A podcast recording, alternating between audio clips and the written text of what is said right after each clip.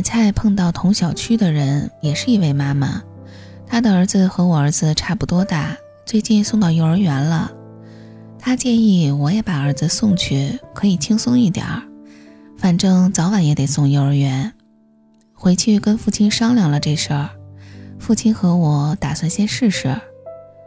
带着儿子来到幼儿园，有专门教两岁到三岁孩子的班儿，说是教，其实就是帮忙带孩子。简单的面试，问了儿子简单的日常用语，比如喝水、尿尿之类的，儿子都能表达。老师说，如果方便，可以直接办入园手续。抱着儿子走进教室，看到很多孩子都在玩，几个老师在旁边看着。我把儿子放下，一位老师领着一个小朋友过来和儿子打招呼。我叫儿子说：“老师好。”小朋友过来拉了儿子的手，儿子回过头看到我和父亲。平时这小家伙在家不行不要的，有时候还瞪着圆眼睛要吃的。今天儿子看我们的眼神充满着无辜，甚至有点可怜。老师把他抱到怀里。儿子撇着小嘴，我慢慢的退出门去，在窗户那儿看着。儿子用小胖手抹着眼泪，我的眼泪也下来了。父亲说：“这太着急了，玲子，哪天再来吧。”然后推门和老师商量后，把儿子抱出来。回来的路上，儿子紧紧地搂着父亲的脖子。父亲说。林子，你不用担心我累，这是我外孙子，累点乐意。这么急着送幼儿园，孩子上火，你更上火。咱们慢慢来，没事儿的。到时候我带他过来玩玩，习惯了再说。送完父亲回家，我回到店里，嘴里特别苦。以前路过幼儿园，看到孩子哭，妈妈哭，一点都不理解。现在轮到自己，可真是舍不得。就这一会儿功夫，嗓子就疼了。哎，早晚得有这么一天呐。教育孩子是个技术活呀。晚上，儿子和我一个劲儿的撒娇，吃饭的时候也不用连哄带骗的了，洗澡时也不躲了，还伸着舌头逗我笑，躺在我怀里安静的听故事，乖乖的睡着了。我想，儿子单纯的世界里。可能认为我不要他了，所以他这些讨好的举动让我心里很不好受。忽然想起自己十五六岁时的小叛逆，觉得特别对不起父母。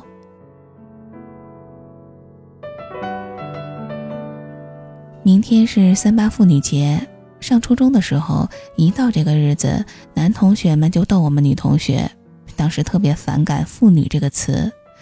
现在也走进妇女这个行列了，据说有建议改成女人节。嗨，不管怎样，这就是咱女性的节日。张毅打来电话问我明天怎么过，我还没有想好，店里搞活动估计会忙到很晚。我跟张毅说：“你回家陪妈妈吧，我的妇女节就好好赚钱吧。”刚才张毅来店里送了我一个礼物。一对银色镶钻的耳饰，上面用蓝色的钻排出我名字的头字母，很漂亮。还有一张纸片，张毅非要走后再让我看，说不好意思。纸片上写着：“林子，由于你开化妆品店，所以每次想送你礼物都得用一番心思。虽然你经常说请顿烧烤就行，但是我知道你还是喜欢一些浪漫的东西。”很冒昧，在你不在店里的时候，点开了你电脑中海葬的文件夹，里面有很多你和你母亲的照片，每张照片的下面都写了让我感动的话。印象很深的是一张你和母亲站在海边，迎着海风的背影，你写着：“关于您的一切都已经葬入海底，多年后我会告诉我的孩子。”也陪着您一起沉浸到海里。大萌子在孕晚期与家人一起度过了难忘的元宵节，我们的照片并不比他少，可是你却看不到我结婚生子。终有一天我们会相见，会在一起述说我所有的故事。我希望见到您之前，此生了无遗憾。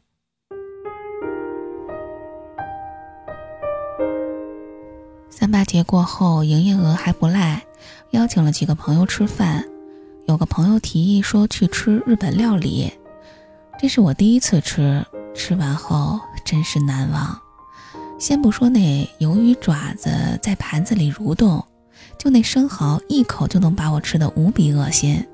回到家胃极其难受，给朋友打电话，他说没啥事儿，挺好的。第二天上午我没去店里，因为下半夜我每隔十分钟就进行一次清肠运动。吃了药都不管用。早上，儿子站在卫生间门口，抱着一卷卫生纸，迷茫地看着我。我把纸要过来，儿子把小手放在脸上，羞羞我。父亲来接儿子，把我带到医院，打上点滴后，我先让父亲带儿子回家了，不想让儿子在医院待太久。输液后，有气无力地来到店里，不算忙。我躺在小卧室的床上，睡得跟死人似的。醒了以后，洋洋熬了粥，我简单吃了点儿，看手机，张毅来过电话，回过去没有什么事儿。知道我吃料理得了痢疾后，张毅说第二天陪我去医院。挂电话的时候，他说：“林子，还是大包子和烤串适合你。”第二天好转不少，可还是没劲儿。输液的时候，靠在张毅肩上又睡着了。店里事儿少，张毅直接把我送回家。我靠在床上，张毅坐在对面的五指沙发里，说我怎么把家弄得跟宜家的样板间似的。张毅看到了墙上的画，也看到了画上的字儿，看了一会儿，说：“这应该是文川送的吧？”我说是。张毅说。我有点羡慕文川，因为他拥有你的青春。我俩聊了一下午，从幼儿园聊到大学，我们都笑当年的幼稚，却又无比怀念。张毅做了茄子排骨饭，我吃了不少。临走时，张毅告诉我还留了一份给儿子的。父亲打来电话说，儿子和对门的孙女儿玩疯了，晚上不送回来了。蒸了包子，问我吃不吃。我说张毅做了饭。父亲说挺好，闺女儿有福气。电视里正在播放《独自等待》，片末夏雨写道：“独自等待，献给身边悄悄溜走的那个人。”我想，大概每个人都曾经是走的，或者留下的那个人吧。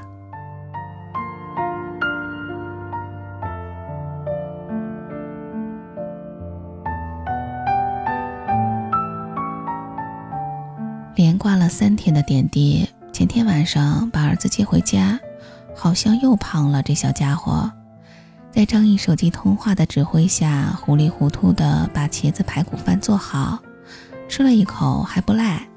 儿子吃了一整碗，一脸的饭粒儿，朝我咯咯笑。我像是被充电了似的，完全恢复了元气。早早的来到店里，里外收拾一番。朋友打我店门口路过，问我晚上去吃韩国料理，来呗。我把脏抹布使劲地扔向他。朋友边跑边说：“生蚝真好吃呀。”翻看微信，看到文川穿着轻装，抱着大芒果站在海边的照片，写着“墨城天堂的一角”。在我看来，墨尔本是整个天堂。趁着没顾客，清理手机里的短信。苹果手机好像没有全部删除短信功能，只能一条条的删除。许多未读，有幺零零八六的，有卖房的，还有两条是文川的。内容是：明天启程去澳大利亚，想带上你去旅行，很冒昧，可还是忍不住想邀请你，考虑一下吧。第二条是两个小时后。对不起你应该不方便打扰。我点开回复思索了一下还是删除了所有短信心情有些惆怅。百度翻看了澳洲海景的图片想起一句诗海日生残夜江春入旧年。我想等儿子大些，一定带他去最适合人类居住的地方待上几天，看看袋鼠，吃些芒果，大口呼吸最纯净的空气。我有签证，一个月前办的，办完后在微信上显摆过。本打算四五月去，现在要买下门市，所以就耽搁了。可能是晒签证后汶川也办了，也可能他在我之前办的。总之，他知道我有澳洲签证。张毅最近的工作很忙，虽然他大我几岁，平时都以维和者的姿态在我身边，但有时候也会撒个娇。晚上打电话给我说要吃饺子，我说我明天请你啊。张毅说我想吃你包的，中午的时候你能不能给我送来呀？我笑了说当然可以。第二天一早买了袋面拿到店里开始忙活，忙了一上午包了二百多个饺子，煮了一部分，八分熟后又上锅蒸，这是我母亲的吃法。往饭盒里装了五十个，剩下的留给洋洋。到了张毅公司的楼下，张毅已经等在那儿，看到我笑嘻嘻的。我把饭盒还有调料袋递给他，张毅说：“哎呀，这么多呀！”我说：“我还没吃呢。”张毅赶紧拉住我进了大厅。饺子是香菇馅的，张毅吃了不少，说要是有汤就更好了。我说：“下回的。”走的时候，张毅送我到停车场，趁我不注意亲了我一口，满嘴的蒜和酱油醋的味道。我踢了他一脚。张毅说：“林子，等你吃臭豆腐的时候，你再还回来呗。”和张毅的关系越来越趋于热络，身边的人也会时不时的把张毅和文川拿出来比较。我想，张毅身边的人也会拿我和他的前妻比较吧。其实没有什么可比性，不是当事人，其他任何人都不会理解。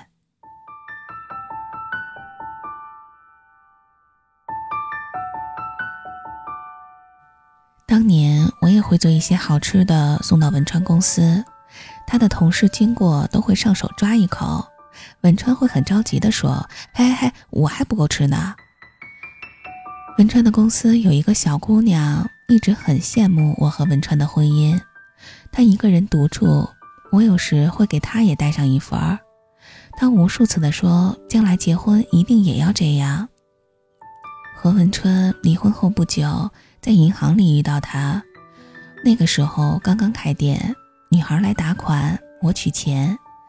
尽管他还要回公司，却非要请我吃饭再回去。他说：“姐。”我再也不相信爱情了。我说：“妹子，别学网上那套，你的爱情是独一无二的。”女孩说：“姐，我们都见过王丹丹，她来过几次。有人说她是你的闺蜜，可是她的样子有些过了。我跟文哥说你要注意点儿，可是文哥说不可能的事儿。哎，后来还是发生了。我们很多人都讨厌那女人。”有一次他来，我故意撞了她。因为刚离婚不久，我还没有现在的坚韧，眼圈红红的。我说：“别这样，小心她告黑状。”女孩说：“没事儿，文哥看出来我有情绪。有一次问我是不是大伙儿都觉得他是个烂人，我说别人不知道，反正我是这么认为的。文哥说：“我也觉得我挺烂的。”因为时间有限，和女孩聊了一会儿就得走。临走的时候，女孩问了我店里的地址，说要经常来。我想文川知道我开店，就是女孩告诉他的吧。后来女孩跳槽，依旧会来店里，有时会带着朋友来。当张毅出现在店里时，女孩问我是不是恋爱了，我说是。女孩说：“啊，挺好的，姐，我也要结婚了，到时候你一定要来啊。之后因为忙，我忘了这事儿。女孩最近来店里买了不少化妆品，还带来了请柬，还请洋洋做了她的婚礼化妆师，日子定在二十二号。女孩说：“姐，无论如何你一定要来。”我说：“会有别的熟人吗？”女孩说：“有前同事。”大概也会有汶川。我顿了下，女孩说：“嗯，也不一定，她去澳洲旅游了，不一定能回来。”洋洋希望我去，因为这丫头第一次做跟妆，有点紧张。我答应了，即使遇见也没有什么大不了的。再说遇见的次数还少吗？给张毅打了电话，问他可不可以一起出席婚礼。张毅那边说。哎呀呀，撞车了！二十二号我也有婚礼，还要给人家出台车。我说怎么今年婚礼大潮这么早就开始了呢？洋洋在一边说：“奉子成婚呗，明年是羊年，都想要个马宝宝。”挂了电话，我说：“是哪位大仙儿说的羊年生的女孩命苦的？”洋洋说：“嗯，也不一定吧，分月份。”我敲敲他的头说。扯淡！小小年纪这么迷信。看水中一圈圈、一圈圈的涟漪，我们要在一起，在一起不分离。世界有时不太美丽，我们才要相依为命。可乐和鱼。饿了吃鱼，活在快乐的白垩纪。大太阳一天天一圈圈不停的旅行，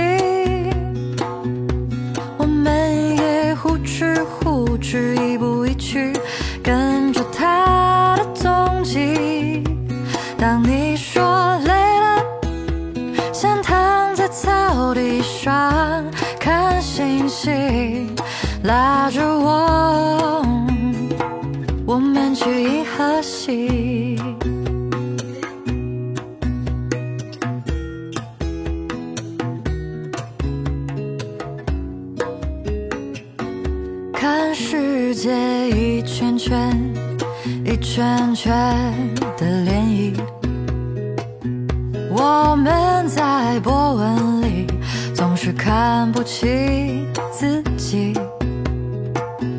世界有时也会美丽，看你眼里太阳的眼睛，倾盆大雨，活泼的鱼在水里大太阳一天天一圈圈不停的旅行，我们也呼哧呼哧一步一趋，跟着他的踪迹。当你说累了，想躺在草地上看星星，拉着我，我们去银河系。